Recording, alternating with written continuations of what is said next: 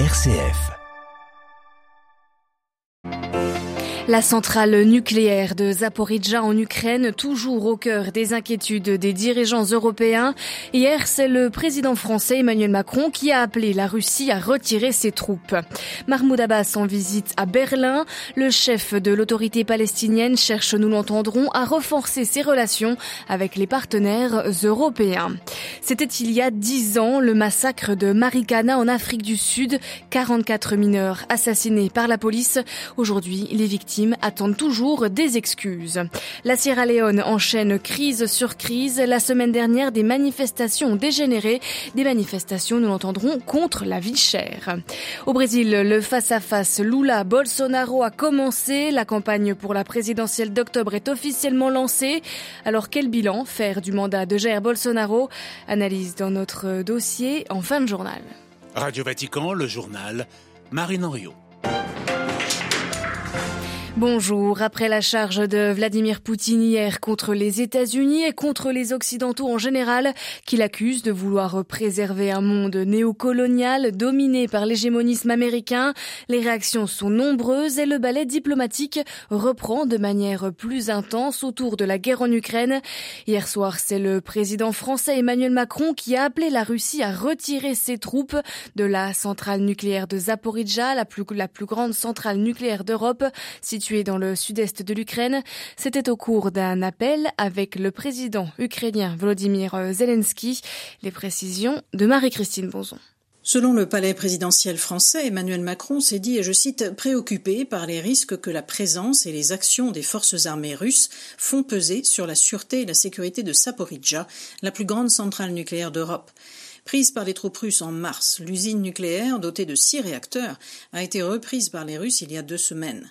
Depuis, des frappes ont visé la centrale, tandis que les armées russes et ukrainiennes s'en rejetaient mutuellement la responsabilité. Hier soir, Emmanuel Macron n'a attribué la menace qu'à la Russie.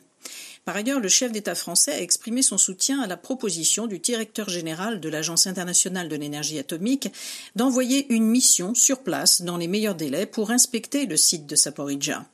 La Russie accuse l'ONU d'avoir empêché la mission de l'AIEA jusqu'à présent. De son côté, l'Ukraine s'est opposée à l'inspection de l'AIEA en considérant qu'une telle mission internationale légitimerait l'occupation russe du site. Selon le communiqué français, le président Macron a néanmoins évoqué hier soir les modalités d'une mission de l'AIEA avec son homologue ukrainien. Marie-Christine Bronzon pour Radio Vatican.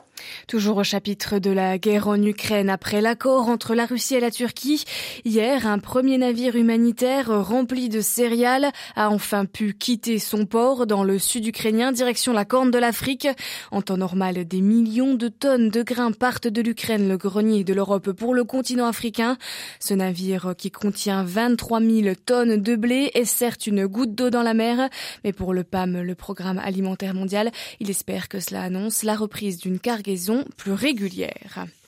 Le président de l'autorité palestinienne était hier à Berlin. C'était la première visite de Mahmoud Abbas en Allemagne depuis la prise de fonction de son homologue allemand Olaf Scholz en décembre. Le chef de l'autorité palestinienne qui a surtout cherché à renforcer les relations avec ses partenaires européens. À Berlin, Delphine Nerbolier. Cette première rencontre à Berlin avec Olaf Scholz reflétait pour Mahmoud Abbas une importance particulière. Le leader palestinien voulait s'assurer du soutien de la première puissance économique d'Europe, alors même que les États-Unis semblent se désintéresser du dossier israélo-palestinien. Quel rôle peut donc jouer l'Allemagne pour faire avancer la paix? Sur ce point, Olaf Scholz a plaidé la continuité, à savoir le soutien de son pays pour une solution à deux États et de fortes critiques envers la politique de colonisation d'Israël. Olaf Scholz n'a toutefois pas donné de signe d'un grand changement de cap. Pour l'Allemagne, l'État d'Israël reste un partenaire central, évidemment en raison de l'histoire. Berlin ne soutient pas non plus pour l'instant la demande de Mahmoud Abbas pour que l'autorité palestinienne soit reconnue comme membre à part entière à l'ONU. Olaf Scholz s'est aussi dit critique quant au fait que le leader palestinien soit au pouvoir depuis 16 ans sans aucune élection depuis 2006. Berlin, Delphine Arbelier pour Radio Vatican. 100 tonnes de poissons morts repêchés en quelques jours dans l'Oder, le fleuve qui traverse l'Allemagne et la Pologne. Les autorités polonaises soupçonnent des versements chimiques dans le fleuve. Des tests sont actuellement en cours. Une catastrophe écologique qui crée des tensions entre les deux voisins de l'Oder. L'Allemagne accuse la Pologne de, de ne pas l'avoir averti assez tôt et s'est trouvée surprise quand la vague de poissons morts est arrivée. Un triste anniversaire hier en Afrique du Sud, celui du massacre de Marikana. Lors d'une grève pour réclamer des augmentations de salaire, 44 mineurs d'une mine de platine avaient été assassinés par la police. C'était en 2012, lors de la journée noire du 16 août. Dix ans plus tard, les victimes attendent toujours des réponses, des excuses et des réparations. À Johannesburg, Gabriel Porometo. Des milliers de personnes se sont réunies sur le lieu du massacre, une colline sans arbres, dix ans après les faits. Le 16 août 2012, des mineurs d'une mine de platine s'installent sur cette colline à côté du village de Marikana et réclament de meilleurs salaires et des logements décents. Mais la tension monte entre eux et les forces de l'ordre. Une fusillade s'ensuit. 34 morts d'un seul coup. C'est la pire violence policière depuis la fin de l'apartheid en Afrique du Sud. Certains proches des victimes ont réclamé justice et des réparations lors de la commémoration. À ce jour, aucun policier n'a été condamné et aucune personne du gouvernement n'a présenté des excuses officielles. Un mémorial doit encore voir le jour sur le site du massacre. Même si les conditions de vie des mineurs se sont améliorées et leur salaire a augmenté de presque 90% en 10 ans, la crise économique et l'inflation affectent lourdement leurs familles. Les routes du township de Marikana restent dégradées, les maisons en mauvais état, alors que cette année non plus, le président Cyril Ramaphosa n'a présenté aucune excuse aux mineurs et au township. Johannesburg, Gabriel Porometo pour Radio Vatican. Au Zimbabwe, la rougeole fait des ravages. 157 enfants sont morts depuis le début de l'épidémie au mois d'août. Le virus de la rougeole qui s'attaque principalement aux enfants, il peut entraîner cécité, diarrhée et graves infections respiratoires. Le gouvernement du Zimbabwe annonce qu'il va intensifier les vaccinations et appelle les chefs traditionnels et religieux à inciter la population à se faire vacciner. En Sierra Leone, petit pays d'Afrique de l'Ouest, de violents heures la semaine dernière la police et des manifestants qui demandent le départ du président Bio dans la capitale Freetown et dans plusieurs villes de la province du Nord. L'ancienne colonie britannique qui se remet à peine d'une guerre civile brutale avait été ensuite frappée par l'épidémie d'Ebola puis la pandémie de Covid-19. Monseigneur Nathalie Panagani réside en Sierra Leone depuis 2005 dans le diocèse de Makeni. Il revient sur les richesses de ce pays qui est l'un des moins développés au monde. On l'écoute. Nous devons nous battre pour le bien commun. Il y a une chose que je ne comprends pas. Nous avons dans notre pays beaucoup de minéraux, une véritable agriculture, des poissons. Nous avons énormément de ressources. Comment est-il possible que nous soyons si pauvres? Une poignée de personnes sont très riches. Cela n'est plus possible. C'est une injustice structurelle. C'est pour cela que nous devons travailler ensemble. La richesse de la Sierra Leone est suffisante pour tous. Nous devons absolument trouver un moyen de dialoguer entre les deux parties du pays. Ensuite, nous trouverons sans doute une manière d'instaurer un système plus démocratique en Sierra Leone. Je voudrais inviter les gens au calme. Nous n'allons jamais loin avec de la violence. Les dix années de guerre civile n'ont rien apporté d'autre que de la destruction. Ne revenons pas en arrière. Regardons vers le futur avec espérance, car les chrétiens sont des femmes et des hommes d'espérance. Et dans un même temps, vivons au cœur de notre vie et dans l'Église des relations vraies, sincères et honnêtes entre nous honest, sincere relationship between all of us, started inside the church. Des propos recueillis par Bénédicte Mayaki de la rédaction anglophone de Radio Vatican. Réduction drastique des quotas d'eau dans le sud des États-Unis. La région traverse une sécheresse historique. Le fleuve Colorado est au plus bas après deux décennies de très faibles pluies. Alors les États américains arrosés par ce fleuve recevront moins d'eau, par exemple moins 20% pour le Nevada. La décision vient du gouvernement fédéral, suscitant la colère des élus locaux. Au Canada, le diocèse de Québec prend acte des allégations à l'encontre du cardinal Marc Ouellette et dit ne vouloir faire strictement aucun commentaire sur le sujet. Hier, la justice canadienne a rendu public une action collective visant le cardinal Ouellette, actuel préfet de la Congrégation pour les évêques alors qu'il était archevêque de Québec. Il est accusé d'attouchement inapproprié sur une stagiaire. C'était entre 2008 et 2010. Thank you.